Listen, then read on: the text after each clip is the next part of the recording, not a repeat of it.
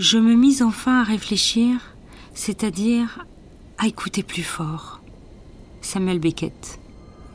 Bonjour, Voix d'eau, les conférences en podcast du musée d'Orsay et de l'Orangerie où l'on vous parle de la vie des œuvres, des artistes, des collections et des expositions du musée d'Orsay et de l'Orangerie. Le temps d'une écoute, osez, tournez le dos aux images et laissez-vous guider par la seule voix d'un invité qui vous propose une rencontre inattendue avec l'art. Pour ce premier épisode, l'historien Pierre Saint-Garavelou, professeur au King's College de Londres et à l'université Paris 1 Panthéon-Sorbonne, spécialiste des empires coloniaux et de la mondialisation, vous invite à voir les collections du musée d'Orsay à l'échelle mondiale. Écoutez, vous allez voir.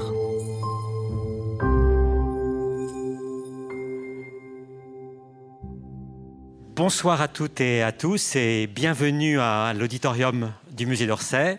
Mon nom est Luc Bougnol-Lafont, je dirige la programmation culturelle euh, du musée d'Orsay et du musée de l'Orangerie, et notamment celle de cet auditorium dans lequel on a un, grand plaisir à vous accueillir euh, ce soir pour cette rentrée euh, de l'auditorium. Ce soir, c'est quasiment le premier événement de, la saison de l'auditorium. Je dis quasiment parce que nous avons eu un, concert, un très beau concert d'ailleurs la semaine dernière de Mélodie et de Lead qui inaugurait notre cycle de, de, concerts dédiés à, à ce genre.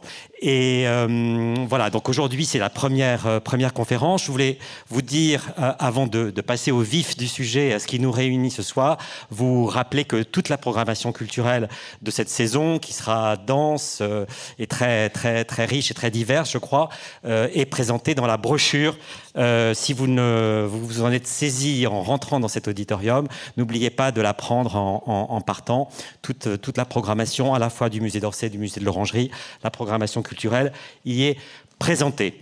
Donc ce soir, c'est euh, un, moment très important pour, euh, pour nous tous ici au musée. Euh, d'abord parce que nous avons le plaisir d'accueillir notre nouveau président, Christophe Leribaud, qui a pris ses fonctions officiellement ce matin même. Alors, il nous permettra de lui souhaiter la bienvenue. À partir de demain, c'est lui qui vous souhaitera la bienvenue puisqu'il sera complètement chez lui. Mais on peut le dire aujourd'hui puisque c'est votre jour d'arrivée, Christophe. Bah, bienvenue, à, bienvenue parmi nous et, au musée d'Orsay. Et merci d'être là avec nous ce soir pour cette fin de première, euh, ce qui est votre première journée. Donc une conférence importante, je le disais, pour, euh, pour nous tous euh, ici au musée. C'est un projet sur lequel nous travaillons depuis longtemps, puisque nous inaugurons, en fait, c'est une conférence qui inaugure une, un cycle de rendez-vous intitulé Les ah, ben, je pensais que la slide était derrière moi, euh, les mondes, les mondes d'Orsay, euh, qui est un, rendez-vous qui aura lieu une fois par mois, euh, qui se développera pendant toute cette saison. Je vous en dirai un petit mot tout à l'heure sur les, prochains rendez-vous. Le mardi soir, une fois par mois, et pour l'inaugurer, Pierre Singaravelou, euh, que nous avons la, grande joie euh, d'accueillir sur la scène de, cet auditorium, euh, qui est l'inspirateur et le maître d'œuvre de, cet ensemble de conférences, qui est d'ailleurs bien plus qu'un projet de conférence, qu'un cycle de conférences. On va en dire un petit mot.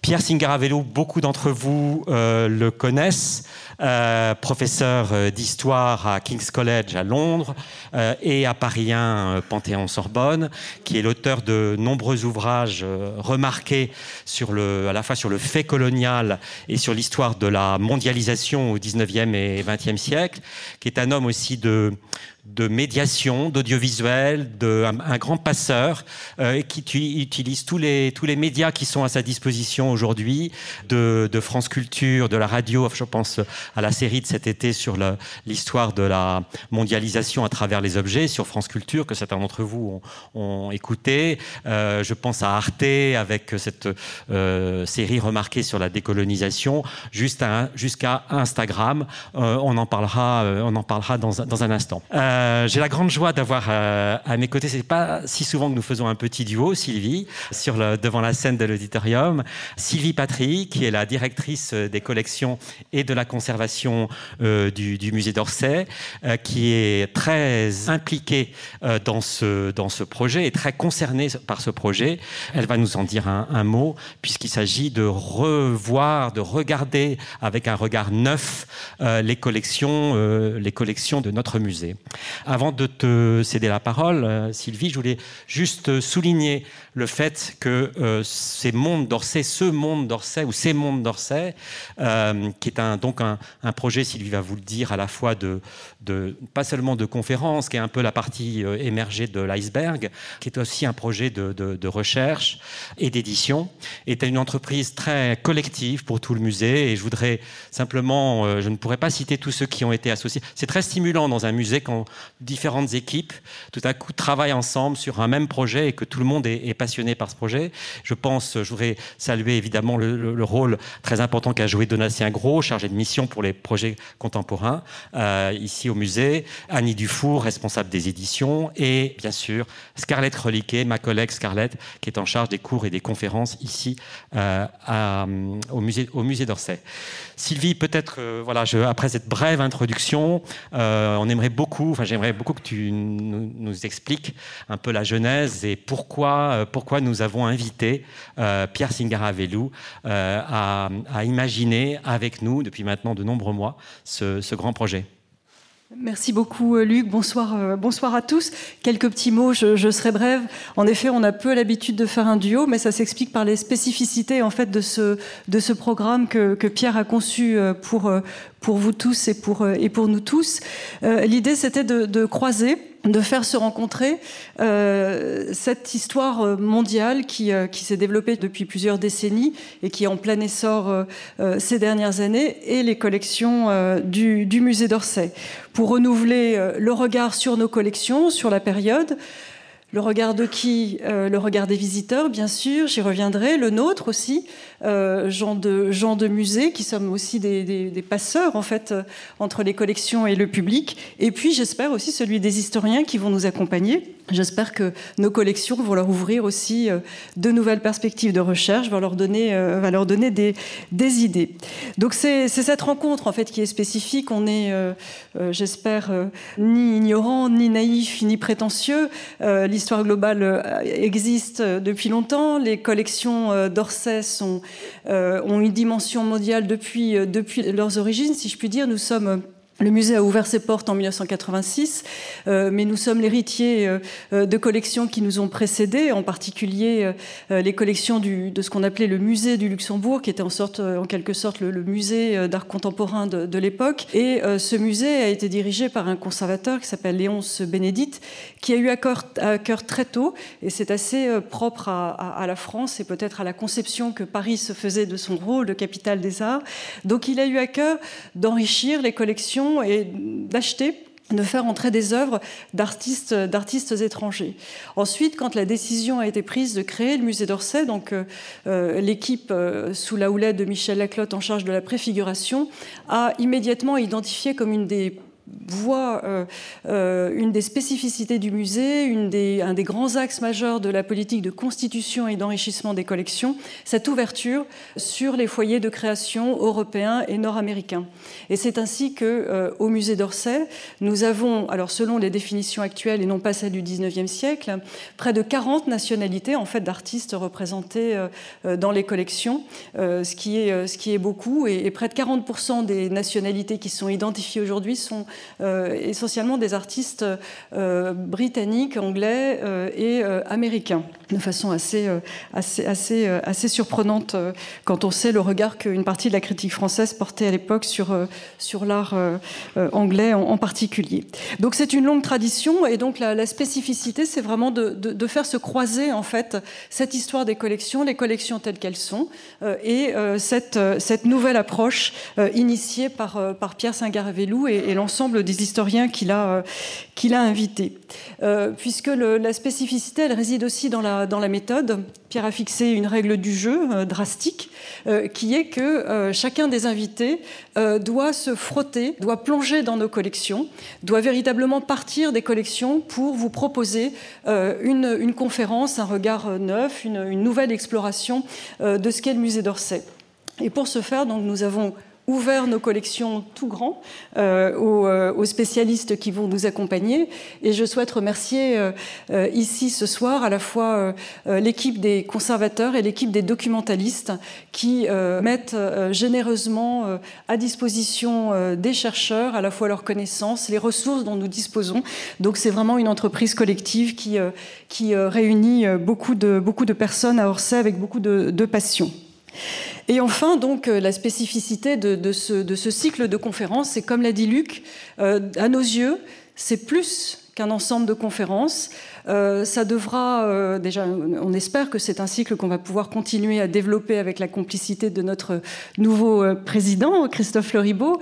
Et nous espérons également lancer des programmes de recherche, faire aboutir cette publication euh, ce cycle de conférences euh, sous forme d'ouvrages, de programmes numériques, et puis surtout, euh, et j'en finirai, finirai là, comme je le disais, c'est un enjeu de regard et c'est un enjeu pour nous de médiation.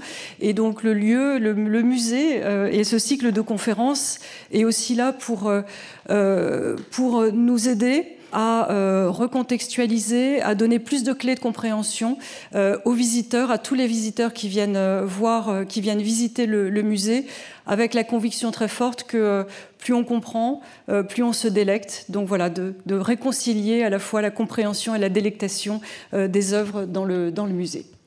Voilà, merci beaucoup. Je te repasse la parole. Tu voulais Très préciser, puis ensuite on arrivera à Pierre. Sylvie, pour ces quelques mots d'introduction. Deux ou trois choses très importante. Je vous ai dit que c'était une, euh, entreprise collective. Euh, tu l'as souligné à, ton tour, euh, Sylvie. Vous dire que ce projet a bénéficié de deux mécènes qui ont cru dès le départ à, l'intérêt et de ce projet et l'ont accompagné et vont l'accompagner avec passion.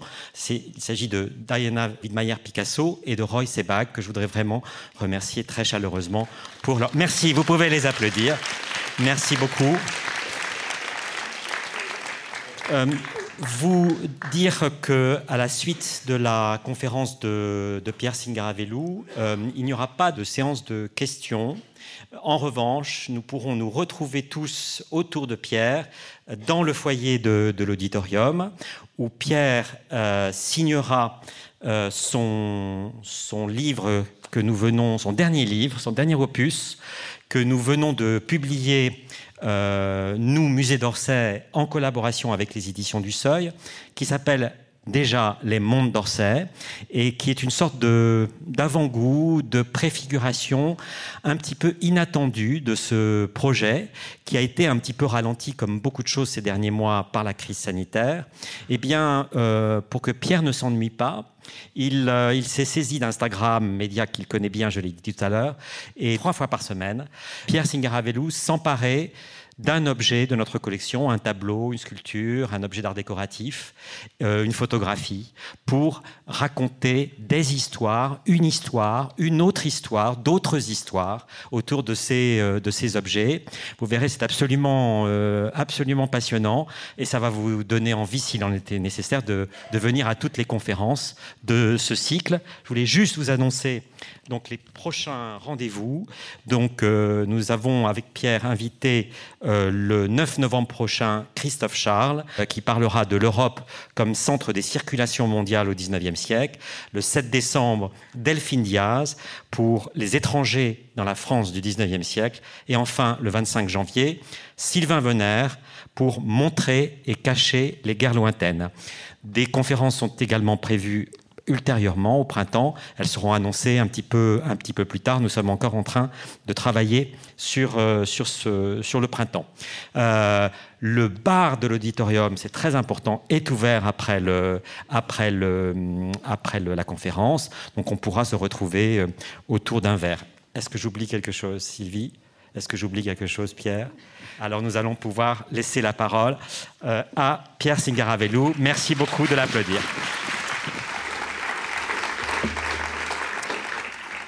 Merci, merci Luc euh, et Scarlett pour euh, cette présentation et avoir organisé euh, ce cycle. Un immense merci à, Sylvie Patry et à toutes ses équipes de m'avoir conseillé et aiguillé dans les collections au cours de l'année qui vient de s'écouler, année de fermeture des musées. merci également à Laurence Descartes qui a rendu possible l'organisation de ce programme de recherche, et puis à Donatien Gros qui m'a accompagné au quotidien dans la mise en œuvre de ce cycle. Merci aussi à Annie Dufour qui, aux éditions du Musée d'Orsay, a permis la production de, cet ouvrage, et puis aussi à toute l'équipe du numérique euh, Éric Jouvenot, Hélène Charbonnier, euh, euh, Saskia Basqueus, qui ont, comme vous l'avez dit, Luc, mis en place ce rendez-vous quasi quotidien, trois fois par semaine, pendant le, confinement, sur les réseaux sociaux. Alors, mesdames et messieurs, bonsoir. Il est 19h et des poussières.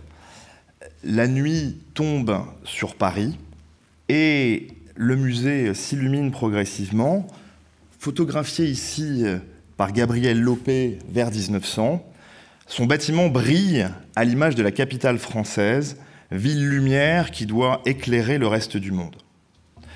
Cette gare est alors la plus moderne du pays, la première à accueillir des trains électriques. Elle est construite en vue de l'exposition universelle de 1900 afin de manifester la primauté de Paris en quelque sorte capitale culturelle de la planète. La gare d'Orsay allait relier Paris au sud de l'Europe, notamment l'Espagne, et c'est ici d'ailleurs que le jeune Pablo Picasso débarque pour la première fois dans la capitale. C'est d'Orsay aussi que Sarah Bernard prenait régulièrement le train pour rejoindre Belle-Île.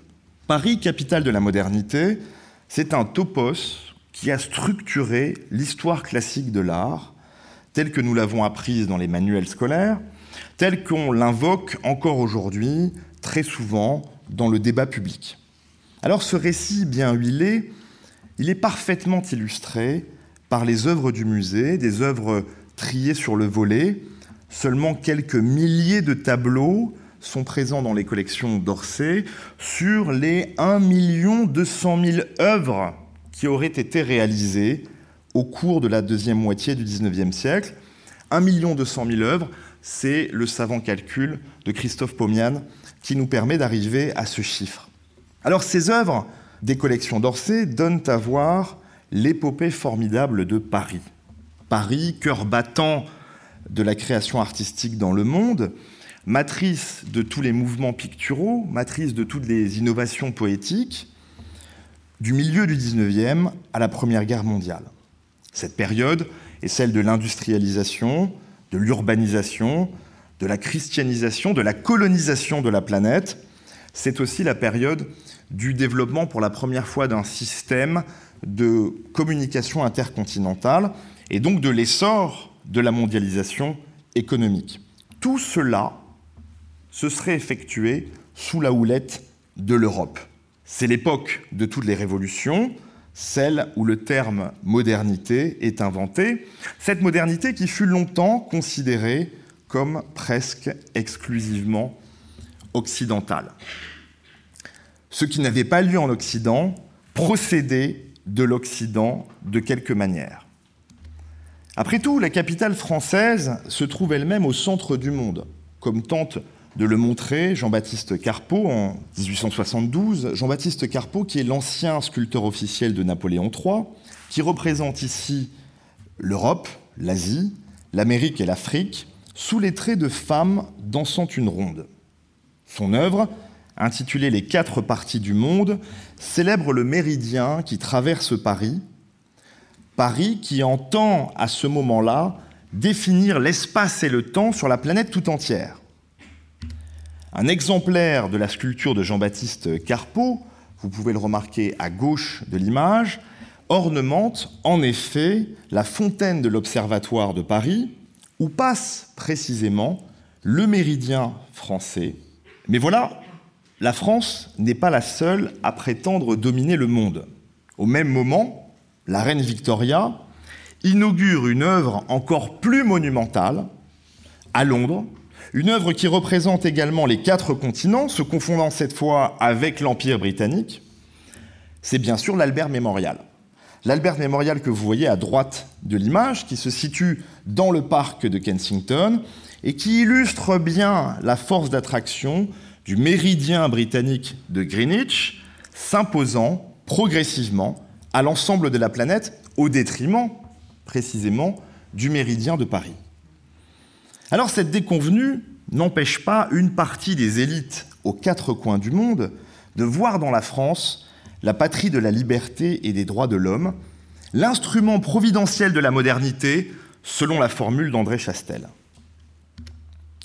Et les collections du musée témoignent de la force d'attraction de la capitale française. Paris accueille, dans la seconde moitié du XIXe siècle, nombre d'intellectuels et d'artistes étrangers, hypnotisés par le mythe de la capitale de la modernité, des étrangers qui veulent s'inscrire dans une filiation esthétique ou tout simplement vivre la vie d'artiste, celle de la bohème.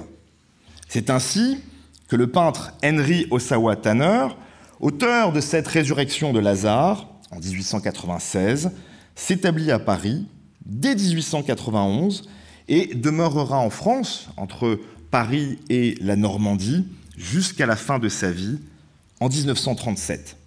Tanner est le fils de deux anciens esclaves et il a subi de nombreuses discriminations, de nombreuses attaques racistes, notamment euh, de la part de ses camarades de l'Académie des beaux-arts de Pennsylvanie.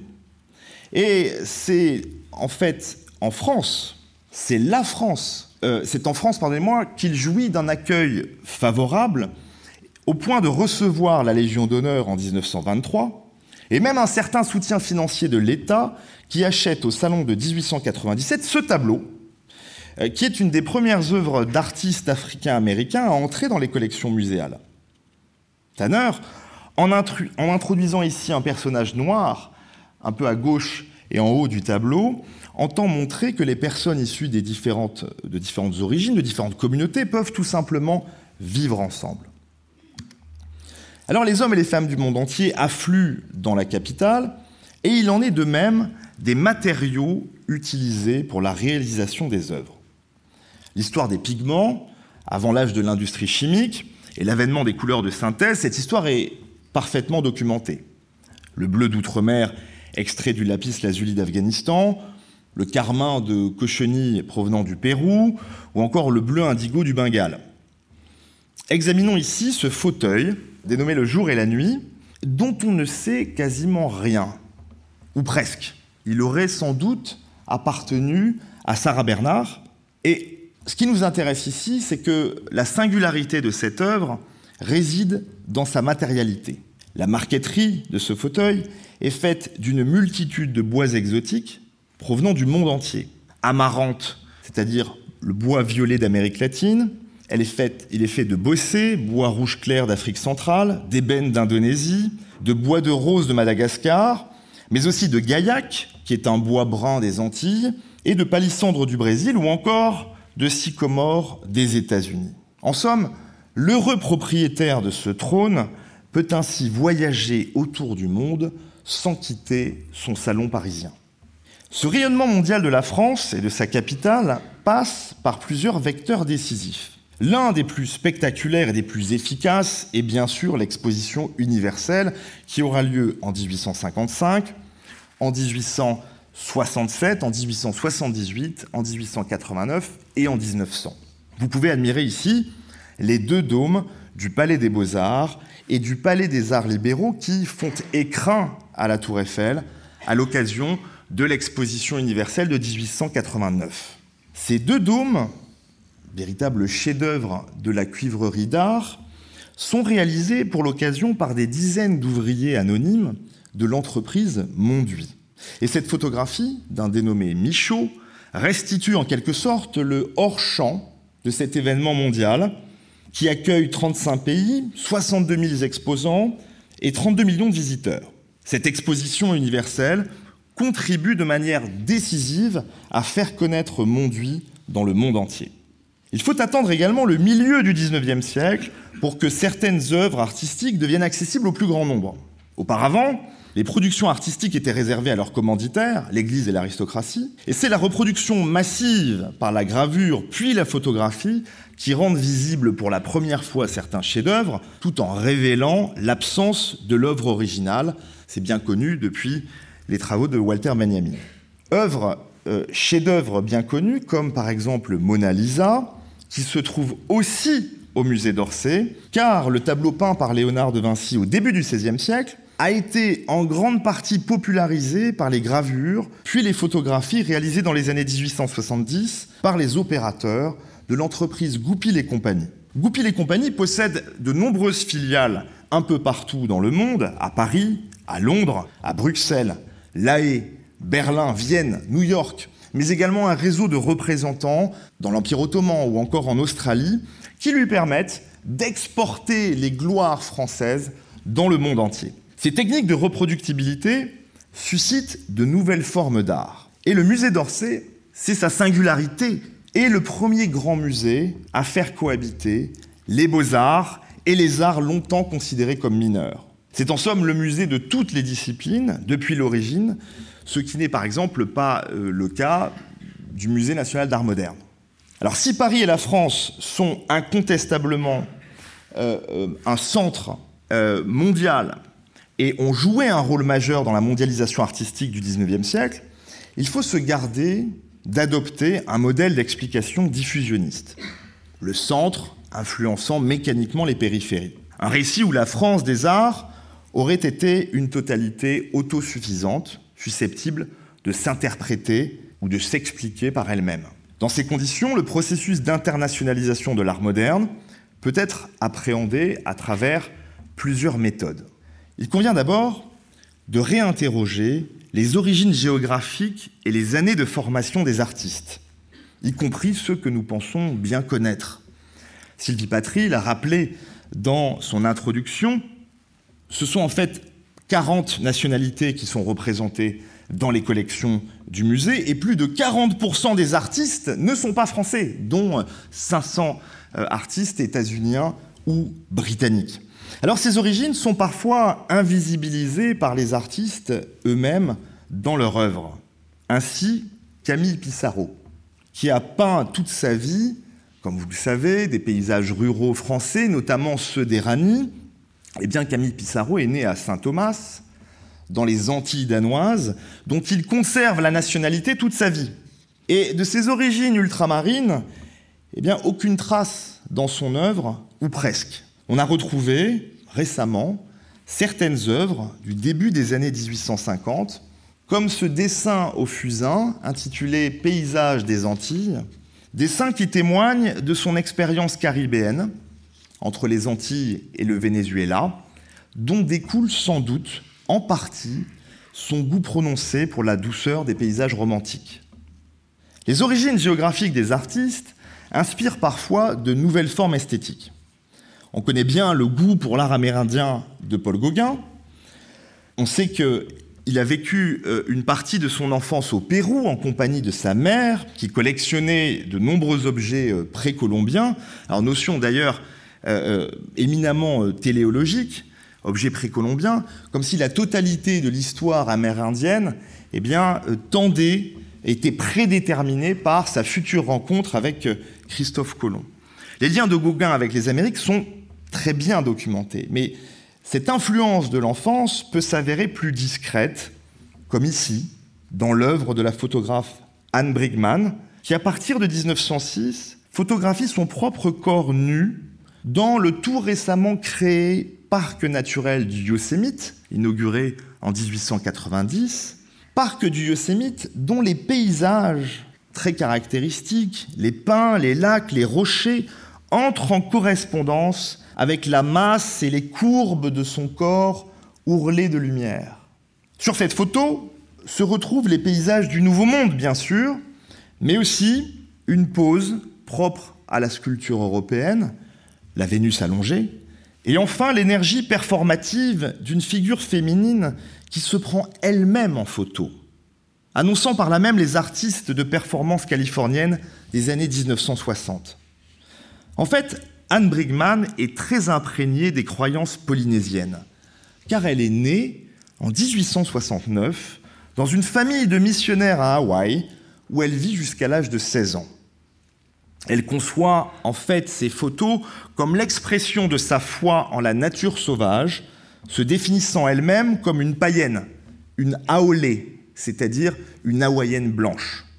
Autre méthode d'analyse de l'internationalisation, l'étude des trajectoires de carrière qui montre comment les artistes mobilisent bien souvent des collectionneurs, des galeries et des musées étrangers pour asseoir leur position en France. Rosa Bonheur en est un exemple éloquent. À partir de 1855, le Met de New York et le galériste londonien Ernest Gambart lui assurent une certaine aisance financière. L'année suivante, en 1856, Gambart lui fait découvrir les Highlands d'Écosse, qui deviennent dès lors une source inépuisable d'inspiration, comme en témoigne ce tableau représentant des bœufs traversant un lac, c'est son titre, tandis que la ville de Glasgow, qui est alors la ville industrielle la plus dynamique de tout le Royaume-Uni, réserve à Rosa Bonheur ses riches et nombreux collectionneurs. À chaque séjour en Écosse, elle est accueillie comme une star escortée par plusieurs centaines de fans lors de ses déplacements. Ces séjours à l'étranger transforment parfois profondément l'artiste et son œuvre. Il en est ainsi d'Étienne Dinet, un peintre orientaliste français devenu par un extraordinaire retournement l'un des artistes promus officiellement par le gouvernement nationaliste algérien. Dinet, il faut l'admettre, est un rebelle. Il n'adhère pas aux mouvements picturaux du tournant du siècle, le néo-impressionnisme, le fauvisme et avant le symbolisme. À 23 ans, il découvre l'Algérie et décide de s'inscrire d'abord dans la tradition orientaliste, représentant des jeunes danseuses dénudées et des paysages orientaux. Diné transcende bientôt cet érotisme exotique. Il apprend l'arabe, s'établit dans une oasis saharienne, se convertit à l'islam et adopte un nouveau prénom, Nasreddin, signifiant victoire de la religion. Il coécrit même avec son ami Slimane Ben Ibrahim, en 1918, la première biographie en langue française du prophète Mohammed, publiée en hommage aux vétérans musulmans de la Première Guerre mondiale. Étienne Nasreddin Diné peint une colonie sans les colons français. Dans ce tableau d'un couple d'amoureux, il sublime une Algérie entrevue dans les contes et surtout dans les textes sacrés qu'il a lus avec ferveur. Au-delà des marqueurs orientalistes, que sont euh, le voile constellé euh, et les lourds bracelets d'argent, l'artiste, par la grâce de son réalisme poétique, saisit la portée universelle de l'expression du sentiment amoureux. Les collections du musée donnent précisément à voir le rêve d'un art moderne qui serait la lingua franca, la langue commune d'une humanité sans frontières.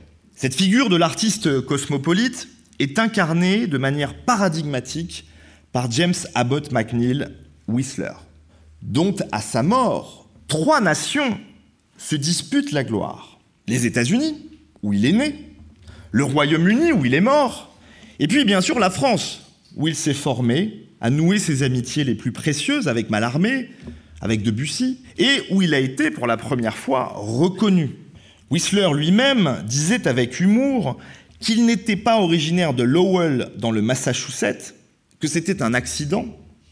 Selon sa formule, il déclarait régulièrement ⁇ Je suis né quand et où je veux ⁇ Durant toute sa vie, il ne cessera de se réinventer en voyageant.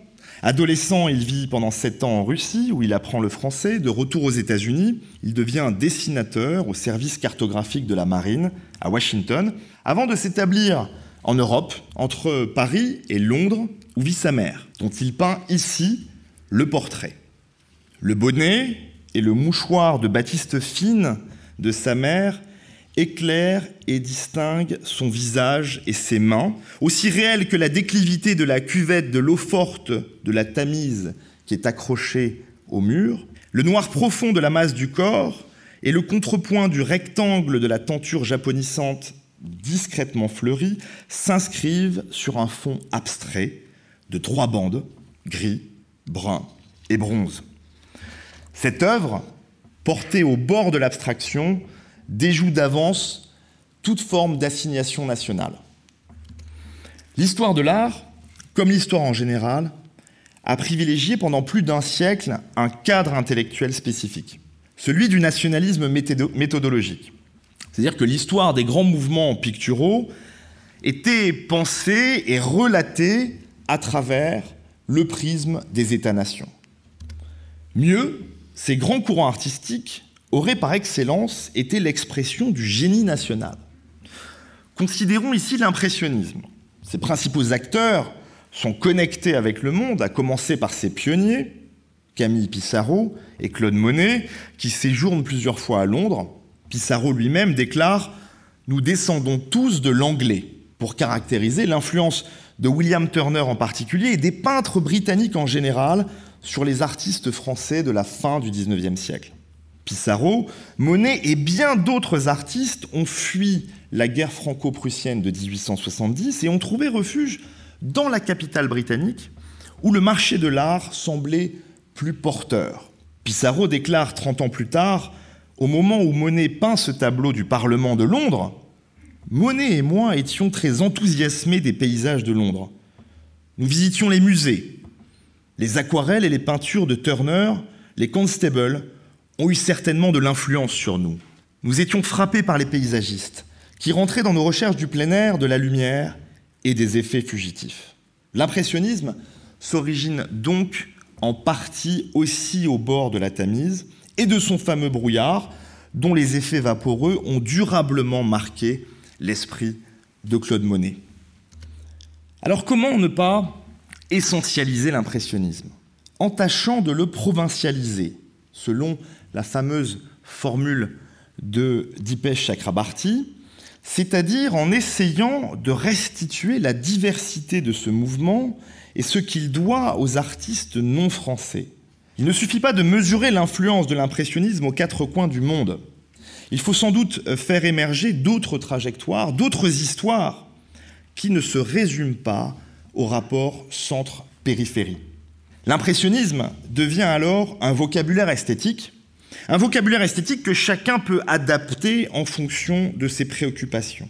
Et les collections du musée recèlent cette œuvre du peintre australien John Peter Russell, qui illustre bien son travail pendant 20 ans à Belle-Île-en-Mer à Belle-Île-en-Mer, où il invitera ses amis impressionnistes de Paris et du monde à partager sa passion de peindre son bonheur familial. Ici sont représentés euh, ses trois fils, mais aussi euh, peindre les rochers terribles et cette mer invraisemblable de couleurs, comme il écrit. À juste titre, Russell écrit à son compatriote Tom Roberts qu'il se sent partie prenante d'une puissante révolution dans l'art un mouvement véritablement mondial. Ces tendances picturales se cristallisent parfois dans des lieux bien circonscrits. Comme Barbizon auparavant ou Auvers-sur-Oise par la suite, le petit village de Pont-Aven devient à la fin des années 1880 le berceau d'un nouvel élan collectif. Ces moments particuliers montrent comment de nouvelles formes ont été inventées collectivement avant que la postérité ne les réduise à un nom célèbre. Dès le milieu des années 1860, des artistes étrangers, notamment des États-Unis, fascinés par le spectacle de la campagne originelle, prennent leur quartier à Pont-Aven. La fameuse revue The Magazine of Art y consacre même un article en 1889. Nulle part ailleurs en France et peut-être en Europe, il y a de paysannerie plus belle. Nulle part de telle habitation primitive et une telle saleté, écrit le journaliste. C'est précisément ce qui séduit au même moment le chef de file de cette nouvelle école, Paul Gauguin, qui écrit à Van Gogh Moi, ce que je fais surtout cette année, ce sont des simples enfants de paysans, se promenant indifférents sur le bord de la mer avec leurs vaches. Je cherche à mettre dans ces figures désolées le sauvage que j'y vois, et que je vois en moi aussi. Ici en Bretagne, les paysans ont un air de Moyen Âge et n'ont pas l'air de penser un instant que Paris existe et qu'on soit en 1889. Des centaines de peintres du monde entier affluent et s'installent à Pont-Aven. Le Suisse Kuno Amier, le Danois Mogens Balin, l'États-Unien Frédéric Arthur Bridgman, le Néerlandais Meyer Dehan, l'Irlandais Roderick O'Connor, le Canadien Paul Pil ou encore le Polonais Władysław Lewinsky séjournent dans les hôtels et les pensions comme celles tenues par Marie-Angélique Satre, dont Paul Gauguin réalise ici le portrait en 1889. Le maître du synthétisme puise ici son inspiration dans ses voyages exotiques, le folklore breton, bien sûr, la composition des estampes japonaises et sa petite enfance latino-américaine. Au fond, Gauguin se sent chez lui à Pont-Aven, dans l'un des villages les plus cosmopolites du monde. On le sait, l'art est une affaire trop sérieuse pour être confiée aux seuls artistes. D'autres acteurs, les commanditaires, les galéristes, les collectionneurs, les conservateurs et les critiques d'art peuvent jouer un rôle important dans le devenir de certaines œuvres ou de certains mouvements. Ces médiateurs sont plus ou moins connus. Voici le fameux exemple de L'origine du monde de Courbet. Cette œuvre a sans doute été commandée par un diplomate ottoman dénommé Khalil Sherif Pacha, qui euh, sépare immédiatement ce tableau du reste du monde en le dissimulant derrière un rideau vert, le rideau vert de son cabinet de toilette. Considéré moins comme une œuvre d'art que comme un, objet pornographique, l'œuvre de Gustave Courbet est ensuite revendue sous le manteau à un marchand de chinoiserie et de japonaiserie euh, érotique, très en vogue à cette époque, avant d'atterrir finalement dans la collection du psychanalyste Jacques Lacan. Autre figure de collectionneur étranger, le peintre allemand Max Liebermann, qui introduit l'impressionnisme en Allemagne, achetant euh, des tableaux de ses amis français et les accrochant euh, dans son fameux palais euh, aux côtés des dessins de Rembrandt. Alors, outre sa confession juive, son goût pour l'art français, considéré comme dégénéré, lui vaut la haine des nationalistes allemands dans les années 1930. Et on retrouve dans ce tableau de la brasserie Brandenburg, en Bavière, réalisé en 1893, son idéal d'un vivre ensemble, paisible, éclairé par la lumière captée à Barbizon et sur les toiles impressionnistes. Dans le grand récit européen de l'histoire de l'art, les innovations étrangères sont systématiquement importées par les Européens eux-mêmes. Ce portrait de Zola par Manet, en 1868, illustre bien cette histoire française du japonisme. Dans le coin gauche du tableau, l'artiste Manet glisse un paravent nippon de couleur or, et sur la droite, il reproduit une estampe japonaise du 19e siècle qui est issue de sa propre collection. Il s'agit du lutteur Onaruto Nadaemon de la province d'Awa euh, par l'artiste Utagawa Kuniaki. En fait, dans la seconde moitié du 19e siècle, l'art occidental a été révolutionné par l'esthétique nippone, et cette histoire de l'extraordinaire curiosité des artistes européens à l'égard du Japon est parfaitement connue. On a oublié, en revanche, le rôle décisif d'un japonais, Hayashi Tadamasa, dont le sculpteur Albert Bartholomé a immortalisé le visage en réalisant en 1892 ce bronze à patine rouge sur le modèle des masques du théâtre traditionnel No. Hayashi Tadamasa a ouvert en 1883 un magasin de japonaiserie qui fournit tous les artistes et tous les collectionneurs de la capitale. Les frères Van Gogh, Camille Pissarro, Edmond de Goncourt, Claude Monet, dont Hayashi collectionne les tableaux, et Edgar Degas, qui n'hésite pas à échanger ses propres toiles contre des estampes. Hayashi exerce une influence décisive sur ses contemporains en transmettant une vision très idéalisée d'un Japon pays des samouraïs et des geishas. Il introduit également des peintres japonais dans les cercles artistiques français, permettant par là même l'essor d'un nouveau style japonais occidentalisé, illustré notamment par le peintre Seiki Kuroda. Et parallèlement, dans l'autre sens, Hayashi contribue à populariser les impressionnistes français au Japon en organisant sur place leurs premières expositions. Ce masque de Hayashi nous rappelle que contrairement à la thèse séminale et bien connue d'Edouard Saïd, l'orientalisme n'est pas une invention ex nihilo, mais bien souvent une coproduction des Européens et des Asiatiques. Vous l'aurez compris, cette histoire mondiale des collections, comme toutes les historiographies globales, que ce soit l'histoire impériale, l'histoire transnationale, l'histoire connectée, l'histoire atlantique, toutes ces historiographies globales se focalisent sur les circulations et les interactions. Mais cette histoire possède également une autre caractéristique. En invitant à décentrer le regard, cette manière d'écrire l'histoire induit une inversion des perspectives, donnant ainsi une voix aux sans-voix de l'histoire de l'art. À commencer par la moitié de l'humanité, les femmes. À la fin du XIXe siècle, les femmes peuvent se cultiver, admirer des œuvres d'art et les copier, mais sont réputées incapables de créer. Et dans la capitale française où l'école des beaux-arts est réservée aux hommes, c'est une jeune aristocrate ukrainienne qui s'attaque à un tabou au sein des milieux les plus progressistes, la domination masculine.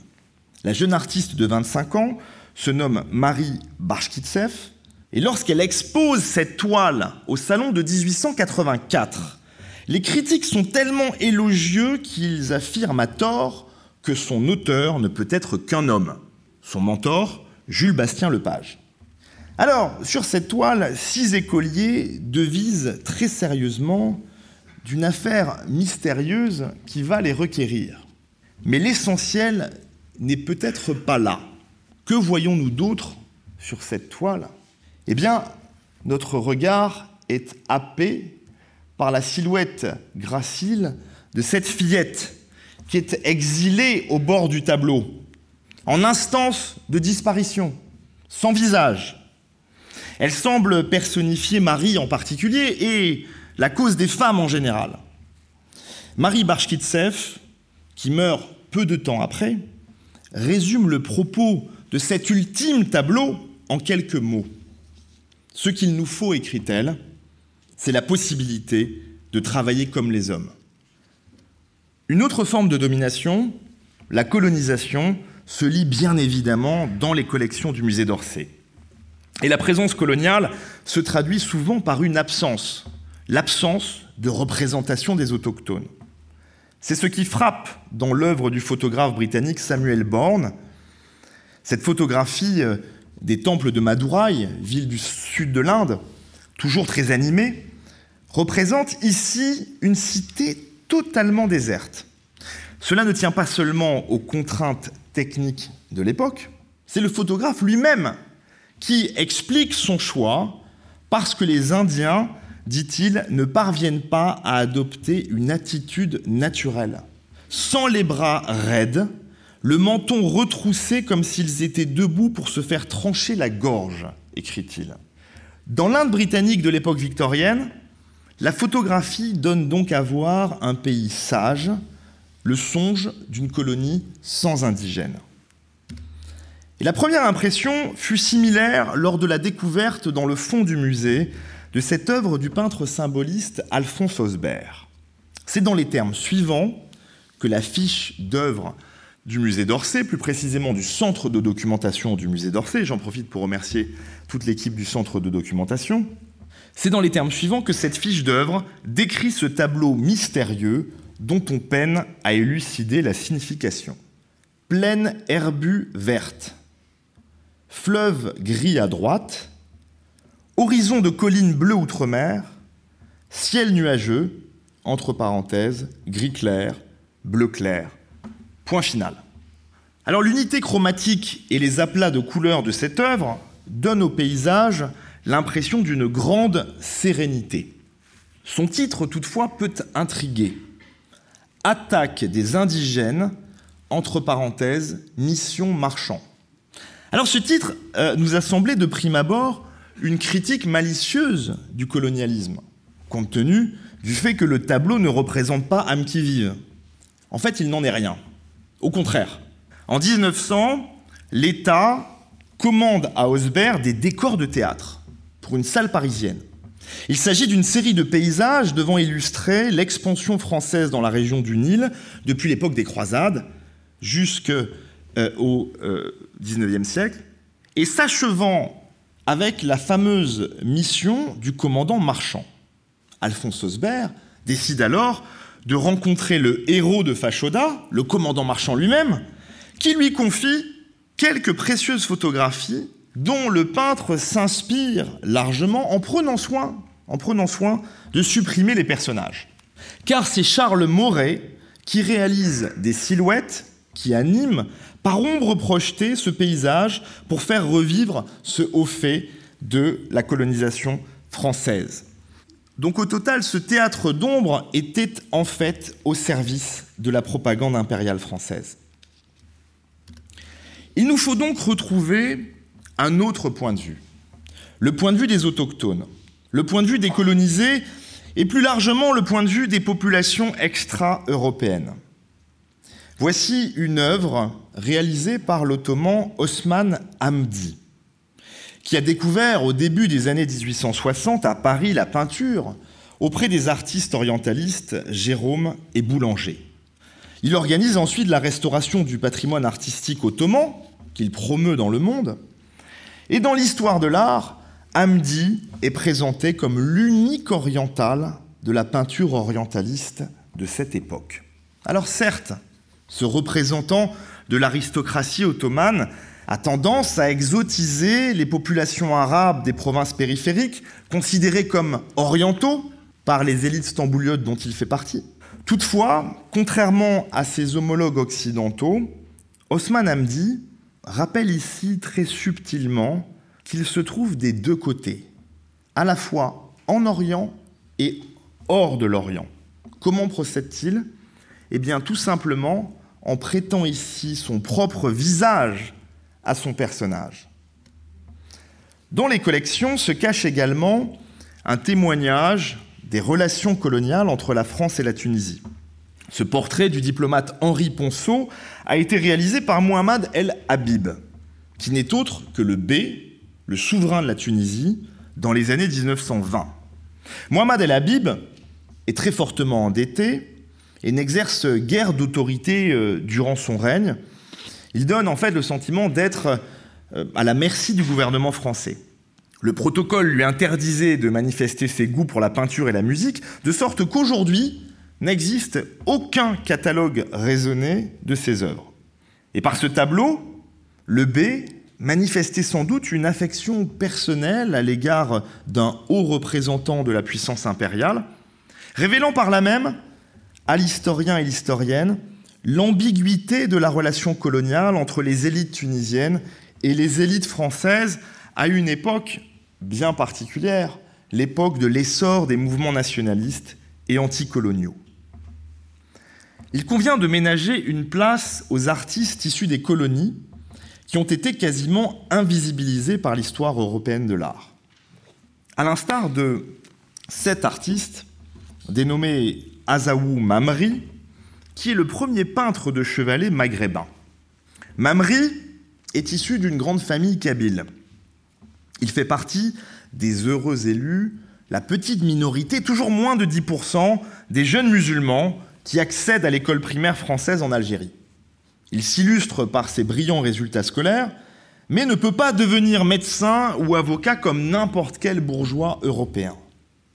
L'une des seules voies d'ascension sociale pour lui et ses camarades, eh bien, c'est l'école normale d'instituteur. Et c'est au sein de l'école normale de Bouzarea qu'il développe ses talents de dessinateur et de peintre. Et en peinture aussi, on considéra Mamri comme un bon élève. Longtemps traité comme un simple imitateur des orientalistes français, son œuvre propose pourtant une vision singulière, sobre et subtile de l'Algérie et du Maroc, ici illustrée par une œuvre de 1921, une vue de Fès, qui impose au premier plan la présence altière d'une tour, une tour abolie, qui surplombe la cité lumineuse. Plus largement, les œuvres des collections nous invitent à dénaturaliser nos grands récits nationaux, à remettre en question leur évidence, leur linéarité, leur homogénéité. Voici une œuvre de 1898, réalisée par Juan Manuel Blanes, intitulée La résurgence de la patrie et conservée aujourd'hui au Musée national des arts visuels de Montevideo. Ce tableau montre bien comment un pays comme l'Uruguay, ou plutôt ses élites, se sont considérés comme l'incarnation d'un extrême Occident, une nation blanche, peuplée exclusivement de migrants européens au XIXe siècle. Alors cette vision, l'artiste Pedro Figari ne la partage pas du tout. Cet avocat a consacré la majeure partie de sa vie à la défense des Noirs, des Amérindiens et des pauvres dans les prétoires uruguayens. Il s'est converti à la peinture très tardivement, à l'âge de 65 ans, en s'inspirant des post-impressionnistes Bonnard et Vuillard, qu'il a rencontrés à Paris où il a vécu entre 1925 et 1933. Il est réticent à l'égard des avant-gardes et euh, il invente un style particulier, à la fois expressif et naïf, en adoptant une méthode simple pour tâcher de restituer la diversité euh, du monde, il peint de mémoire. Figari est le premier artiste à saisir des scènes de candomblé. Cette pratique festive, créée par les Afro-Uruguayens, associant danse, chant et jeu de tambour. Plus largement, cette œuvre nous rappelle un fait historique majeur. Au début du XIXe siècle, avant le sacrifice massif des soldats noirs par les élites blanches uruguayennes, un tiers de la population de la capitale Montevideo était d'origine africaine. Autre élément clé d'un roman national, états-unien cette fois, la célèbre statue de la liberté conçue par le français Bartholdi et inaugurée dans la rade de New York en 1886. On a oublié que cette statue provient en fait d'un projet que le sculpteur alsacien avait élaboré 17 ans auparavant pour le Khedive d'Égypte. Un immense phare qui devait prendre la forme d'une paysanne égyptienne en robe et brandissant une torche. Ce projet, intitulé L'Égypte apportant la lumière à l'Asie, avait été abandonné parce que trop onéreux. En effet, c'était juste avant euh, euh, juste après, pardonnez-moi, les dépenses pharaoniques occasionnées par le creusement du canal de Suez, inauguré en 1869. Car, en vagabondant dans les collections du musée, on s'aperçoit qu'il n'y a rien de plus international que la création des identités nationales.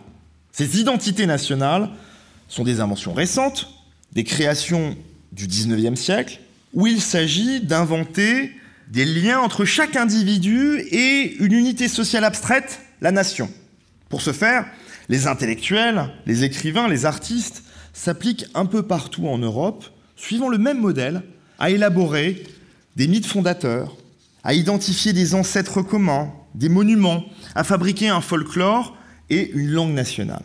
Le peintre Axeli Galen Kalela, dont vous pouvez contempler l'œuvre sur la gauche, est un des principaux bâtisseurs de cette identité nationale finlandaise.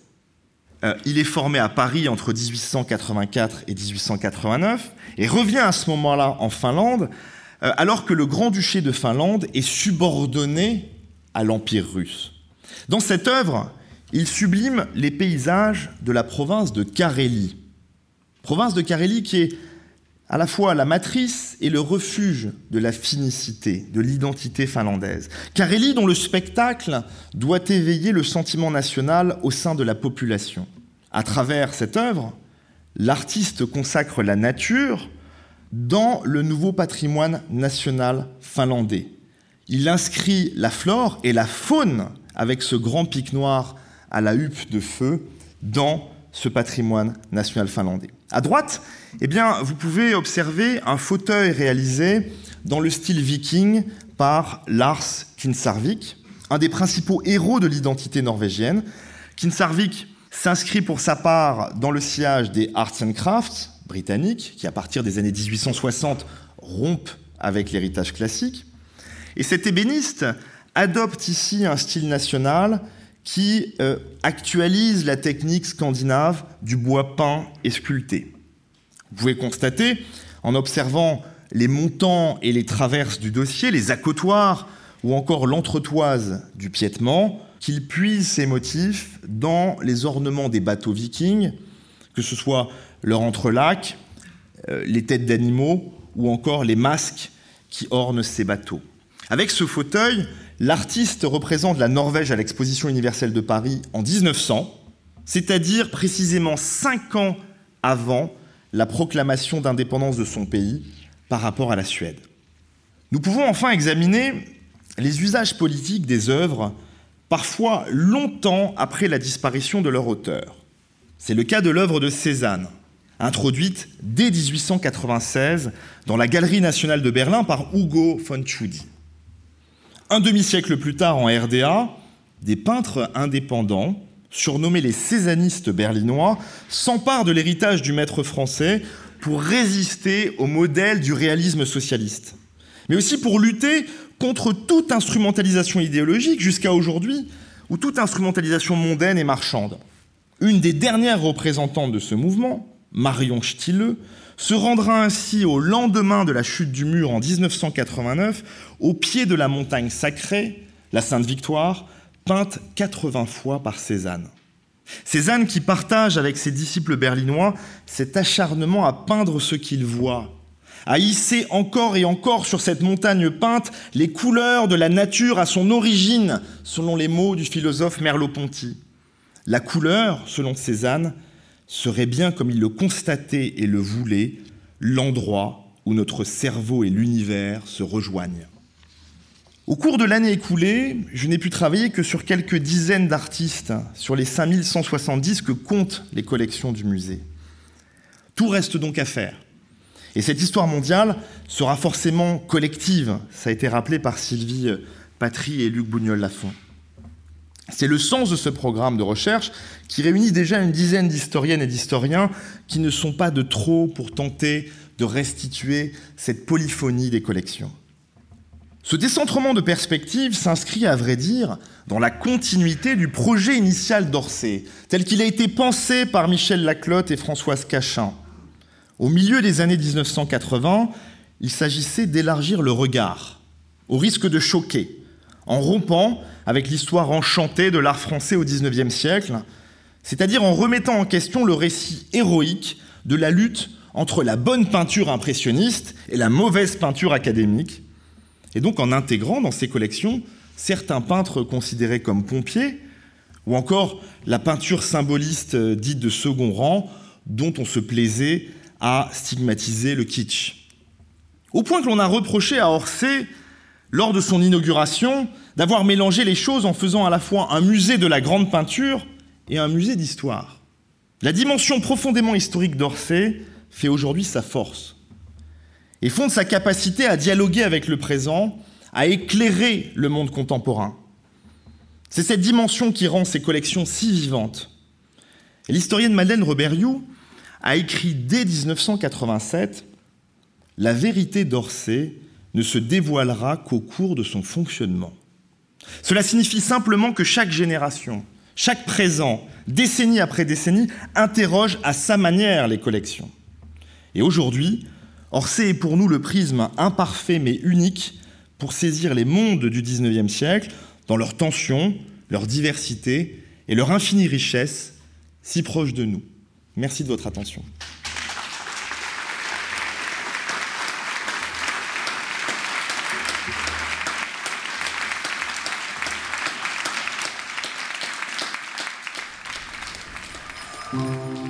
D'entendre les voix d'eau, les conférences en podcast des musées d'Orsay et de l'Orangerie. Le premier épisode a été enregistré avec l'historien Pierre Singaravello, professeur au King's College de Londres et à l'université Paris 1 Panthéon-Sorbonne. Retrouvez tous les épisodes sur vos plateformes préférées.